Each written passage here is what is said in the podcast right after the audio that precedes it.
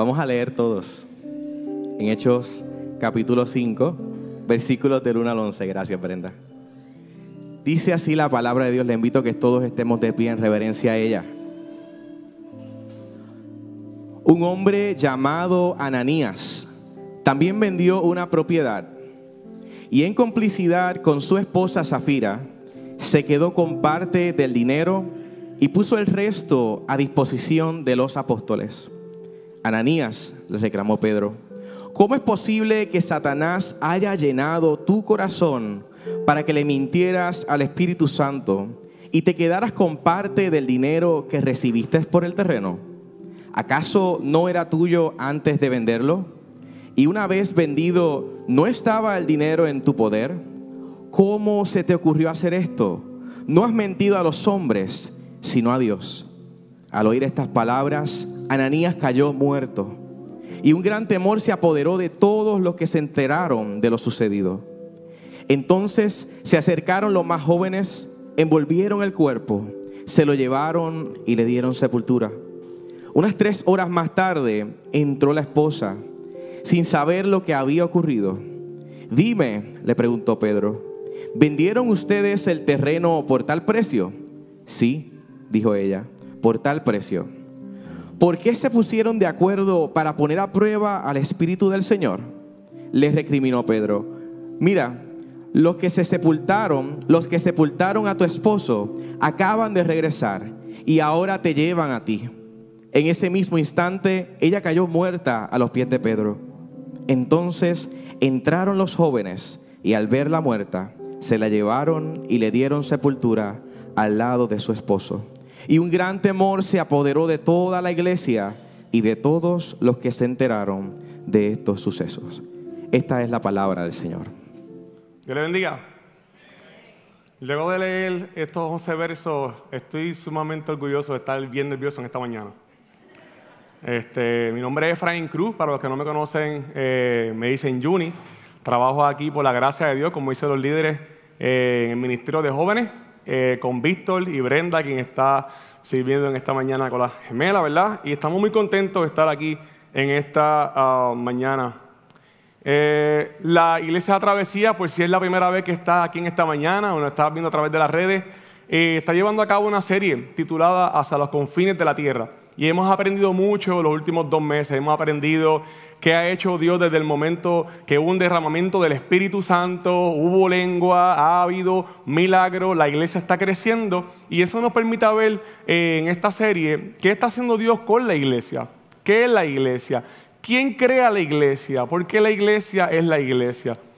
Y hemos aprendido mucho en esta serie. Hemos aprendido cómo la iglesia está creciendo de forma numérica cómo la iglesia está creciendo, como predicaba la semana pasada nuestro pastor Yamil Alejandro. Alejandro es su apellido.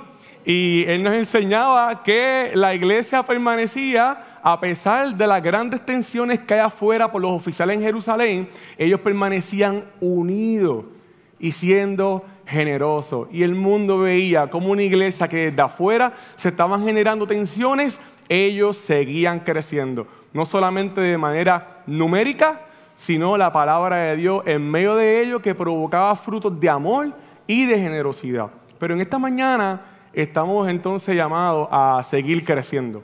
Y ese es el título que le he puesto el sermón en esta mañana a estos 11 versos que no me han dejado dormir el último mes de mi vida. Sigamos creciendo. La iglesia ha seguido creciendo a pesar de las grandes tensiones que se han generado desde afuera. Pero ahora vamos a ver cómo la iglesia va a crecer a pesar de que hay tensiones dentro del cuerpo de Cristo. Es decir, no solamente la iglesia está creciendo de forma numérica, sino que también la iglesia va a crecer en el carácter cristiano. Entonces, en esta mañana yo quisiera que reflexionáramos acerca de tres preguntas. En ella. Número uno, ¿cuál fue el pecado de Ananía y Zafira? Uno lee esto y uno dice, ah, pues eso fue lo que pasó.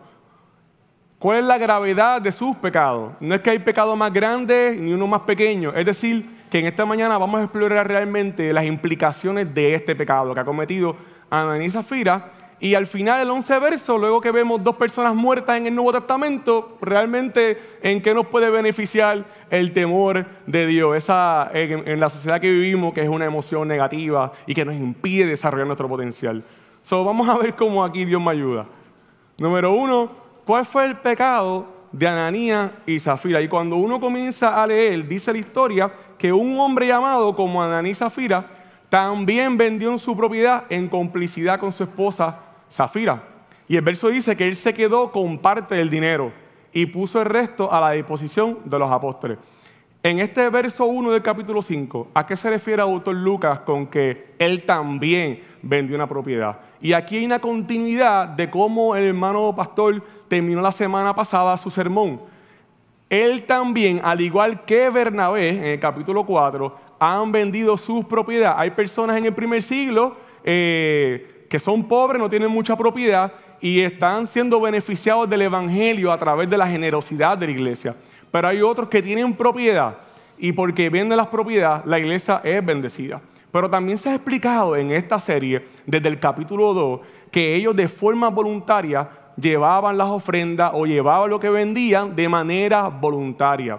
Así que si esta es la primera vez que vienes aquí, al final no te vamos a decir pasta con Dios, no creemos en esa mentira. Ahora, ¿a qué se refiere con que él también eh, ha hecho lo mismo que Bernabé y que de momento resalta el hecho de que él se quedó con parte del dinero? Como que no cuadra.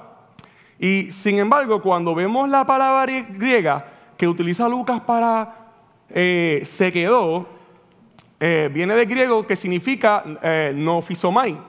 Y eso significa apropiarse de algo ilícitamente o indebidamente. En otras versiones dice enofisato, que también significa como un fraude financiero con tus propias finanzas. Y es que Lucas ha utilizado esta palabra, nofisomai, y sale simplemente dos veces, en, dos veces en el Nuevo Testamento. Sale en este contexto para apropiarte de algo ilícitamente, y también sale en Titus capítulo 2 en otra definición que le dan para robo. Pero esta palabra, Lucas, es interesante que la utilice porque técnicamente lo que esta pareja retiene, pues les pertenece. Ahora, esta palabra, nofisomai, es la transliteración de un evento que ocurre en el Antiguo Testamento. ¿Qué ocurre en el Antiguo Testamento? Y es que el pueblo de Dios que está siendo liderado por Josué entra a Jericó y en el capítulo 6 dice que el Señor le entregó el terreno, le entregó el lugar. Vayan y conquisten, el nombre, de, el nombre de Josué es famoso, el pueblo de Israel se está haciendo famoso y de alguna manera está cubriendo el progreso del pueblo de Dios. Sin embargo, cuando ellos se establecen, dicen que hay un hombre de ellos que se llama Acán, hijo de Carmí, y él conserva lo que había, lo que había decidido que fuera destinado por Dios a ser destruido. Y la palabra que utiliza en hebreo es la misma que utiliza Lucas para el Nuevo Testamento. Acán guardó para sí parte del botín que Dios había destinado al exterminio. ¿Y qué hace esto? Esto provocó la ira de Dios en Juan 7 en el contexto completo. ¿Qué sucede? Que al otro día ellos van a la guerra y el pueblo de Dios que está creciendo en victoria, que está creciendo de manera numérica, que está creciendo porque el Dios que es santo y trascendental se ha mudado cerca de ellos por medio del templo y cerca por medio eh, de las ceremonias que le ha dado, como el sacrificio y todos los ritos que de alguna manera preparan nuestros corazones para estar cerca de Dios. Ahora, aún con todo y eso, ellos van a la guerra y ellos, muchos de ellos mueren. Van a perder. Y José regresa, a Dios, ¿qué pasó aquí? Es que hay alguien de tu pueblo, de mi pueblo, que ha dado la impresión de que me está sirviendo de forma colectiva con el pueblo en un mismo sentir, en un mismo espíritu, dependiendo de mí como que soy el que les provee, y aún así Él ha retenido por sí sus posesiones. Él llegó con el, con, con el pueblo de Dios dando la impresión de que aquí estamos dependiendo de Dios. Mire mi manera sacrificada de dar las cosas y la gente no sabía nada. Entonces, cuando uno ve lo que Lucas está tratando de hacer, es como que en ambas historias, Lucas desea mostrarnos que si algo puede detener el progreso del pueblo de Dios, es cuando tratamos de venir con una actitud de que hemos actuado de forma sacrificada, cuando de verdad no lo hemos hecho. ¿Qué sucede en ambos eventos? Vemos que se detiene el progreso del pueblo de Dios. La iglesia está creciendo de forma numérica y ha ocurrido dos muertes. Y es que el acto de robar y de mentir ha tenido el efecto de destruir la pureza moral del pueblo de Israel, el pueblo de Dios. Un pueblo que está creciendo en armonía, en amor y generosidad. Ahora, realmente, ¿cuál es el pecado de Zafira Juni? Explícanos. ¿Está reteniendo algo? ¿Es el robo en sí mismo? No. Cuando uno sigue leyendo, Pedro les dice, ¿cómo es posible que Satanás haya llenado tu corazón para que le mintieras al Espíritu Santo y te quedaras con parte del dinero? ¿Acaso no era tuyo antes de venderlo? Es decir, cuando tú vendes tu terreno, nadie te está obligando a que des todo. Y una vez vendido, no estaba el dinero en tu poder, no hay un poder ajeno a la iglesia, no hay una hacienda que te dice darle el 21 al gobierno y a la iglesia, eso va a impedir que de ofrenda. No, no, no, estaba todo en tu poder. ¿Qué pasó? Y es que Ananí y Zafira no saben que ellos mentir a la iglesia crea un gran problema. Aquí hay algo que genera un gran problema. ¿Y cuál es el problema? Que ellos mienten a la iglesia con el fin de obtener admiración elogio, gran estima, gran fama, como la que había alcanzado Bernabé en el capítulo anterior. Tanta fama de virtud buena que hasta los apóstoles leyeron el título Consolador. Este hombre es un hombre resto, un hombre lleno de mucha virtud. La iglesia le agrada ver lo que ha hecho Bernabé. ¿Y qué hacen en Zafira? Ellos ven cómo la iglesia elogia a Bernabé de una manera buena. ¿Y qué hacen ellos? en complicidad con Zafira, dice, vamos a hacer lo mismo. Vamos a vender el terreno y vamos a ir a la iglesia para alcanzar lo que Bernabé tiene, elogio, beneficio, admiración. Por tanto, el pecado no es en sí que robó ofrenda, sino que da la impresión, no fisomai, de actuar de manera indebida, ilícitamente, un fraude completamente espiritual. Y yo creo que en esta mañana estamos llamados a reflexionar, um, porque yo creo que podemos caer en la tentación de enfocarnos en dar la impresión de algo que no somos cuando queremos retener o conseguir aquellas cosas que deseamos. Podemos caer la tentación de enfocarnos en dar la impresión de algo que no somos, que estamos dispuestos a hacerlo, con el fin de alcanzar admiración, beneficio, y muchas cosas. Hasta este momento, lo que hemos visto en la serie es que la iglesia está creciendo de forma numérica a pesar de tensiones que hay afuera. Pero como dice John Stock, el primer dardo del diablo fue atacarlo por medio de las cosas del mundo. La segunda va a ser tirando un dardo por medio de un corazón que está completamente desorientado, opuesto al reino de Dios. Hace unos años yo tuve el privilegio de servir en la denominación de la Iglesia de Dios Pentecostal MI. Y ahí serví como vicepresidente del distrito eh, de la, Vega. Son cinco pueblos. Eh, Vega Alta, Vega Baja, Manatí, Morovis y Ciales. Y de momento como que en el, en el 2015-2016 hubo como un boom. Jóvenes que muchas veces no llegaban a las actividades o estaban bien aburridos. No les, no les interesaba como que de alguna manera afiliarse a la asociación de jóvenes. Ellos llenaban un papel como que con un compromiso de que yo quiero ser parte de esto. Y de repente hubo como que un boom y los pastores comenzaron a decir, ¿qué está pasando con ese liderato? ¿Qué está pasando? Porque es la primera vez que se ha registrado casi 600 jóvenes en cinco pueblos.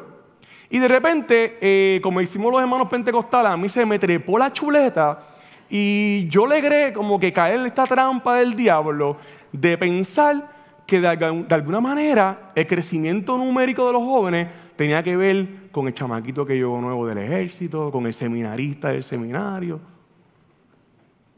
Y pasa el tiempo y tú te la crees. Pasa el tiempo, se acaba el liderato. Pasa el tiempo y termina solo en depresión, casi muerto. Y es que el peligro de esto está en Nobel, que ha sido solo por la gracia de Dios que tú y yo somos iglesia. Que tú y yo no somos los importantes de la historia, que siempre ha sido importante Cristo. Por eso es que Pablo dice en el Nuevo Testamento, antes de cantar, antes de janguear, que siempre habiten ustedes la palabra de Cristo. Y luego habla de la doxología. Esta es una comunidad que ha permanecido porque está creciendo en relaciones auténticas. Gente que te invitan a conectar, pero con la verdad de Cristo, con amor, que está dispuesto a estar comprometido, a estar contigo, como decimos en el ejército, hasta en el fango para sacarte de ahí. ¿Qué nos mueve a servir o a conectar con otras personas? ¿Cuál es la intención con la que servimos? ¿Es nuestro deseo que la gloria de Dios se dé a conocer o nuestra imagen? Iglesia, mi deseo en esta mañana no es ser legalista, sino advertirte que esto no es nuevo y lo estamos viendo ahí. Pedro le dice, ¿cómo es posible que Satanás haya llenado tu corazón? Y aquí siempre ha habido un principio, es que Satanás es el padre de toda mentira. Aunque sabemos que del Evangelio él está derrotado, no significa que de momento él siga molestando nuestras vidas. De la misma manera ocurrió en el principio, la primera humanidad, la primera comunidad que está creciendo por todos los confines de la tierra es la comunidad de Adán y Eva. ¿Y cómo entra el pecado de ellos? Que trae grandes implicaciones. Ellos desean ubicarse en un lugar para recibir gloria que no le pertenecen a ellos. Y el enemigo sabe cómo desviar los corazones, que le agrada el deseo de sentir admiración o privilegio por medio del nombre de Dios. Hay un viejito que decía esa pentecostal, al diablo no le importa que usted predica el evangelio, amado hermano. Al diablo no le molesta. Él se va a molestar cuando tú lo prediques bien. Ahí es que se va a molestar. Y el asunto está que con el acto de desobediencia de Adán y Eva, no simplemente se afectaron ellos con Dios de forma vertical, sino que de forma vertical la comunidad de Dios afectó, la creación. Dice que por medio de un hombre el pecado entró al mundo y por medio del pecado entró la muerte. Fue así como la muerte pasó a toda la humanidad. Y es que ahora Satanás desea perturbar el crecimiento de la nueva creación, que es el cuerpo de Cristo, que es la iglesia, a través de entrar al corazón de un creyente que busca lo suyo propio. Pedro se da cuenta que Satanás llenó su corazón y esto es bien importante para ver lo que ha estado haciendo Yamil y Johnny cuando han predicado, los contrastes que insisten. Cuando los discípulos caminaron con Jesús, en el momento de sacar valentía, fueron unos cobardes y se escondieron. En la iglesia del Nuevo Testamento, aquellos que tienen ahora el Espíritu Santo no tienen miedo a asumir prisión y ellos van a crecer con valentía. Aquellos que eran cobardes, ahora son valientes. Aquellos que consideraban las posiciones más grandes de este mundo, ahora ven con valentía simplemente ser los últimos a fin de que Cristo sea el primero. Y es interesante que Lucas, que es el escritor del libro de los Hechos, es el mismo que resalta este hecho que el Espíritu Santo está usando a Pedro. Porque Lucas en su Evangelio de Lucas, en el capítulo 9, nos muestra a un Pedro que cuando fue a orar con Jesús y Juan, de momento ocurre una transfiguración y aparece Elías, que representa los cheches de la escuela de los profetas, y aparece Moisés, aquellos que son la escuela de la ley, de la Torah. ¿Y qué hace Pedro cuando ve ese momento? Le hace a Juan, bro, mira eso, búscate, búscate una ramita que nosotros vamos a hacer que esto no se mueva de aquí.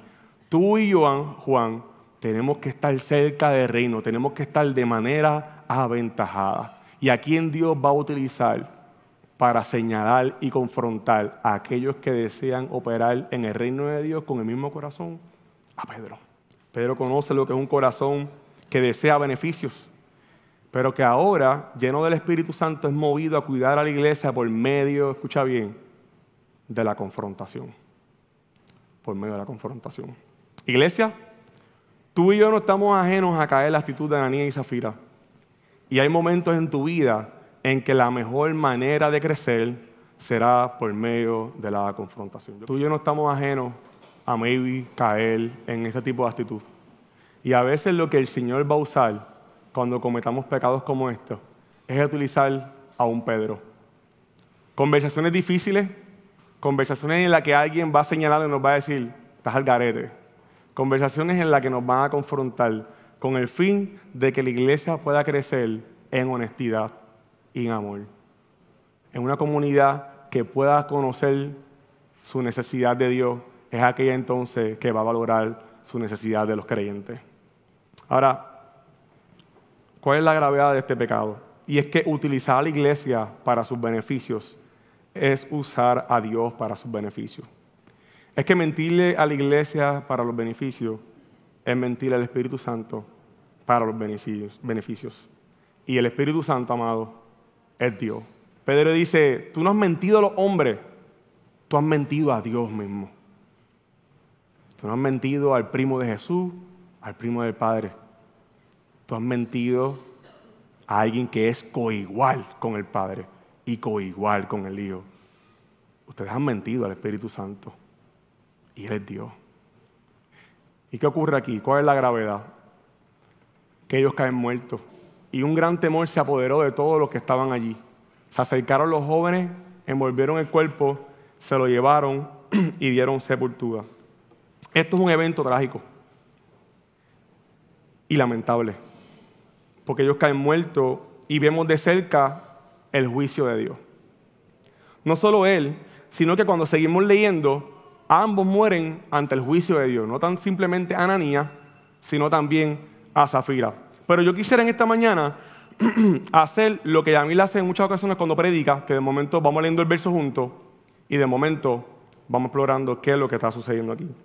Porque si no lo hago de esa manera, voy a meter una conclusión teológica rápida y vamos a llegar a afirmar que lo que ocurre aquí es número uno, que le está robando el diezmo al Señor y aquellos los que le roban el diezmo al Señor, el Señor los mata. Y eso no es lo que está diciendo el texto. Más por otro lado, está la agenda liberal moral que dice, no, fue Pedro, fue Pedro que utilizó un poder profético y los mató. Y tampoco significa esto. Cuando vemos cómo la iglesia ha estado creciendo, la iglesia se está moviendo dependiendo del Espíritu Santo y Él es Dios. Pedro no sabía que esta era la norma.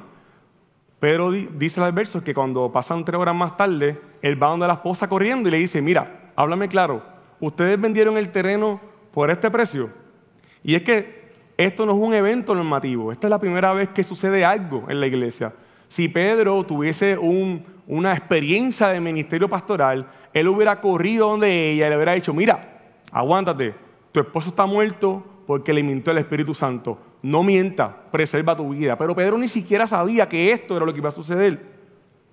¿Por qué no sabe lo que va a suceder? Porque en esta historia Lucas desea resaltarnos que ni Pedro es gran importante, ni tampoco Ana y Zafira. Lo que sabemos de esta historia es que lo importante es reconocer en medio de su pueblo el carácter de Dios. Que Dios es santo. Y esta es la gravedad del pecado. Ellos han puesto a prueba el carácter del Señor. Y el Espíritu Santo es Dios. Cuando uno ve esto, como que nuestras sensibilidades modernas de ver un juicio como este, en lo que es el amor, la bondad, como que nos sensibilizamos, como que mm, esta parte de Dios no me gusta, me gusta el Dios que es bueno. Esta parte del Dios que opera de esta manera, tengo problemas con él. Pero, ¿por qué Dios no debería ser simplemente alguien con quien yo tengo una relación de amor con él? Él es chulo. Ahora, si realmente estamos siendo justos nosotros cuando nos planteamos este tipo de preguntas y cuestionamientos en cuanto a juicio, bondad y amor, ¿somos honestos?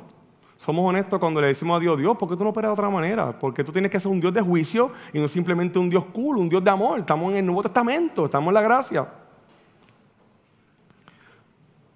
Cuando estaba haciendo el bachillerato en la Intel, mis disculpas a todos los que son Mayagüez y UPR. Mis disculpas, yo sé que esta parte, pero la tenía que poner. Intel, Tigre. Tuve que hacer un trabajo en pareja con mi amigo también del ejército, Jonathan. Y estábamos en el departamento de ciencia forense y que era una mezcla con investigación criminal. Tuvimos que hacer en investigación 2, en la práctica, hacer un estudio de cómo operan los asesinos en serie. Y para el 1999, 22 de abril, a este hombre que está aquí, eh, lo agarran preso. Se llama Luis Alfredo Garavito, Arias la Bestia, el cura, el monstruo de Génova, el loco, etc. Si hay un criminal súper, súper, súper, alguien de terror en Colombia, no es Pablo Escobar, es Luis Alfredo Garavito, quien es sentenciado a casi dos mil años de prisión, pero sale ahora en el 2025. Así operan los gobiernos de este mundo. Y cuando uno se entera esta noticia y mientras uno va explorando, yo creo que en mi corazón yo, me llené de ira. Yo decía, un tipo como este no debe de vivir en nuestra sociedad. Es más, deberíamos, como en enseñaron derecho penal, buscar jurisprudencia, casos similares, presentarlo a un tribunal y dejarlo mínimo toda la vida en la cárcel porque este hombre asesinó más de 200 niños en serie. Este hombre no debe convivir afuera. Eso nos llena de ira. Un buen juicio es que mínimo inyección letal o se queda adentro. Y la mayoría de las personas cuando ven estas noticias se molestan y dicen que le caiga todo el peso de la ley.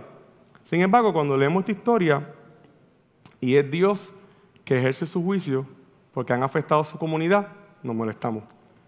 Hay un libro que me gusta mucho.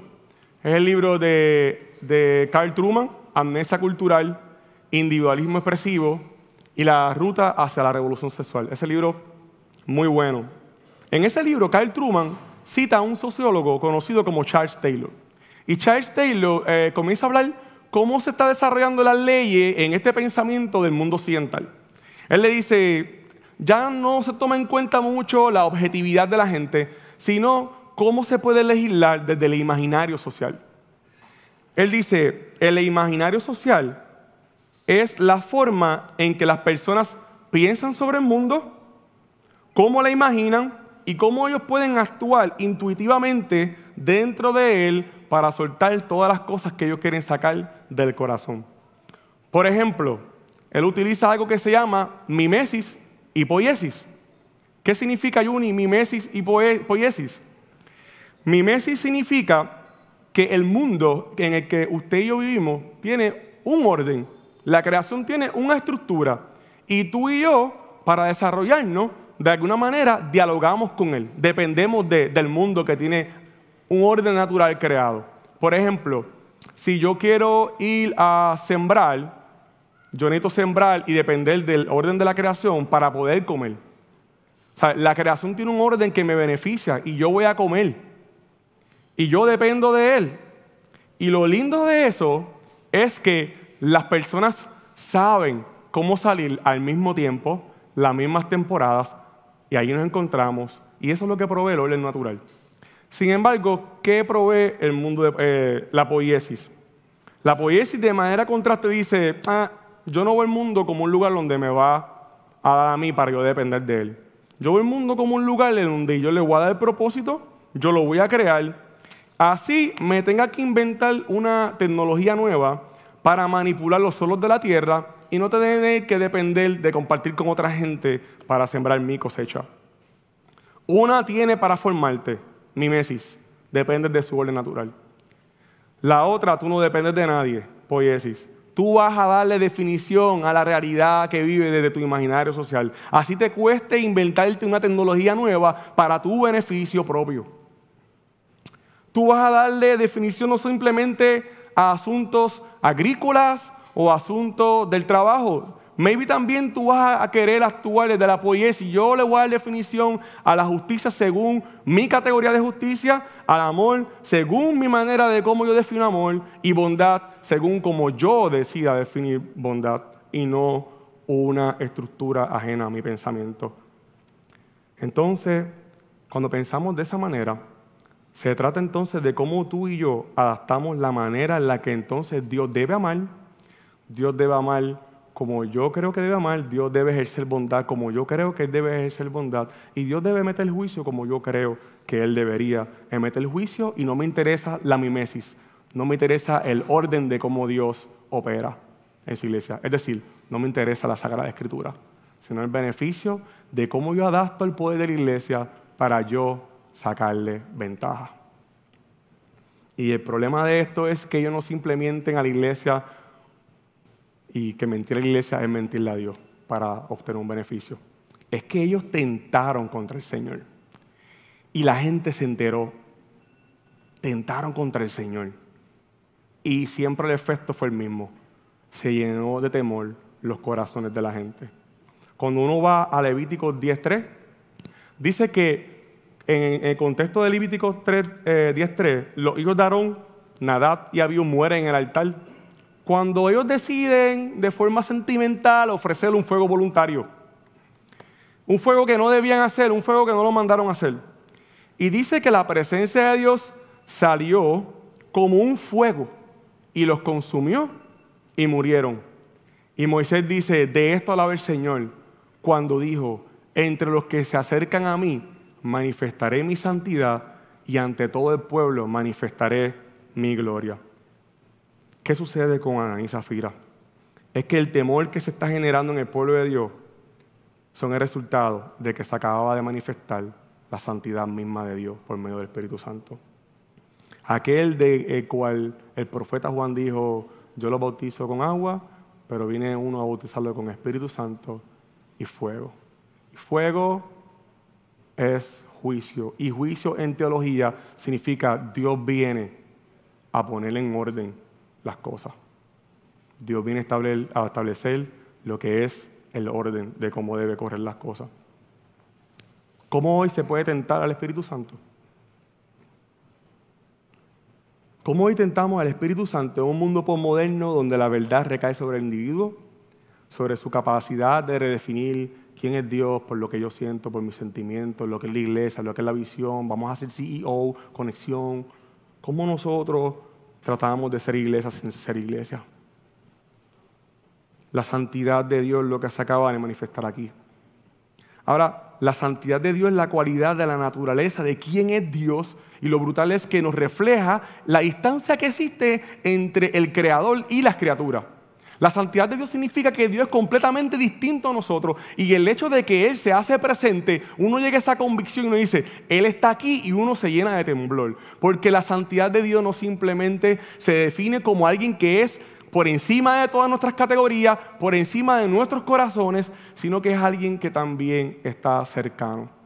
Y cuando se hace cercano, su cualidad poderosa de amor y gracia, su naturaleza de santidad, revela entonces la naturaleza de nosotros. Somos frágiles, somos diferentes. Y a Dios no le damos órdenes, no nos da orden a nosotros. La gente como Ananí y Zafira quiere un Dios que no sea santo. Dios no puede ser santo. Dios no puede ser trascendental. Dios no puede ser todopoderoso. Él debe ser chulo. ¿Por qué? Porque si Él solo tiene poder en nuestro mundo y no necesitamos que Él sea trascendental, yo entonces tengo el poder de manipularlo. Y entonces desde nuestro imaginario social, Dios está rehén y encadenado a que Él siempre va a cambiar con una palabra nueva cuando tú y yo cambiamos. Y Dios es Dios. Es aquel que le dijo a Moisés en el Antiguo Testamento, Moisés, dile que yo soy. Es aquel que el mismo Jesús dijo, eh, que ha visto a mí, ha visto al Padre. Y es el mismo que en esta serie vamos a ver, que en el capítulo 13 habla en primera persona, el Espíritu Santo dice, sepárame a Pablo y sepárame a Bernabé.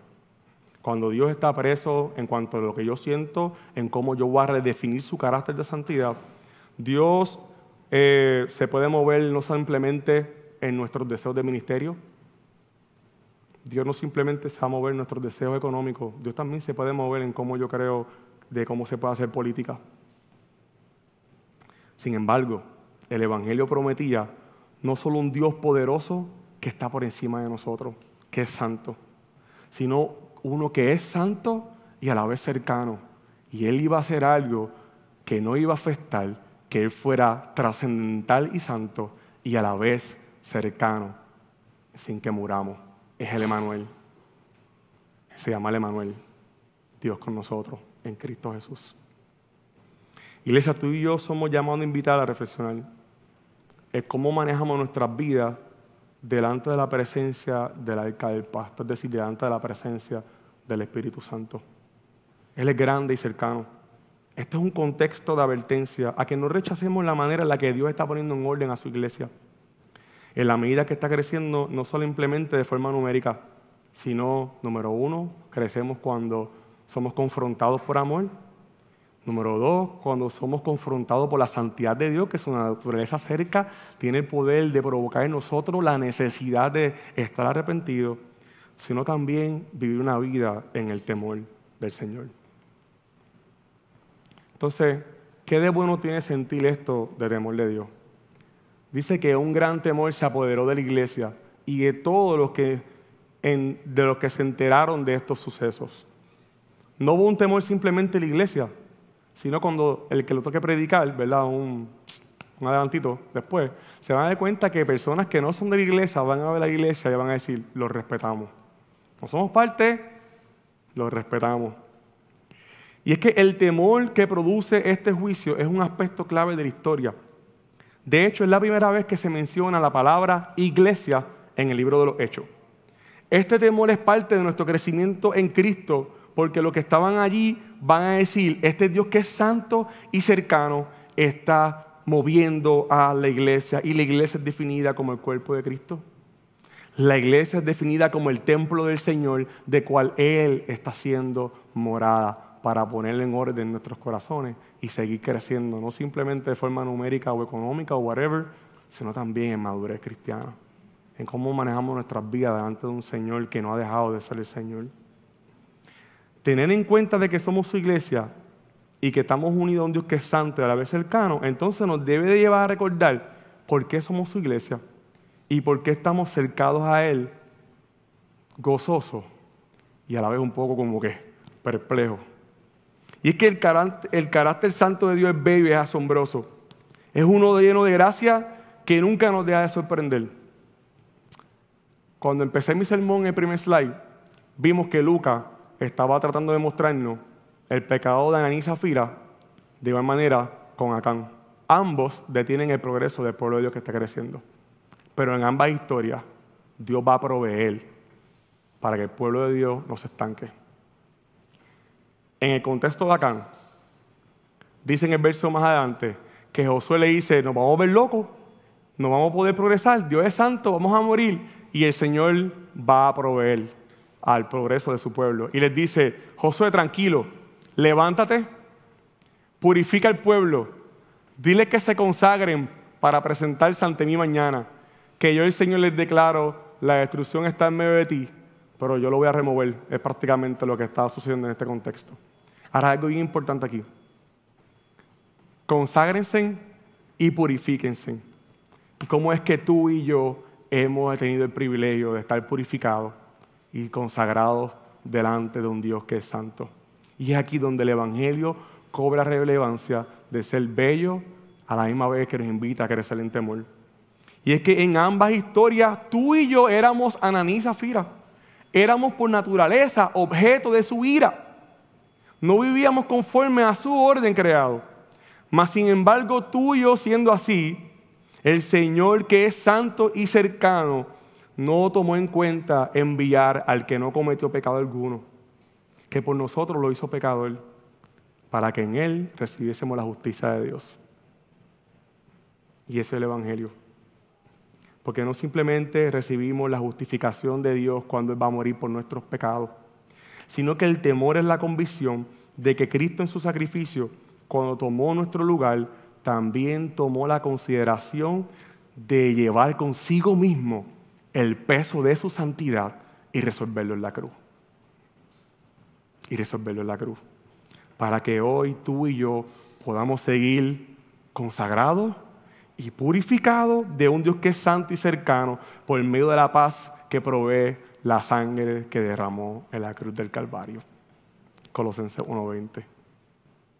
Usted y yo somos consagrados, purificados cuando sentamos estas tentaciones, porque Cristo está en nosotros.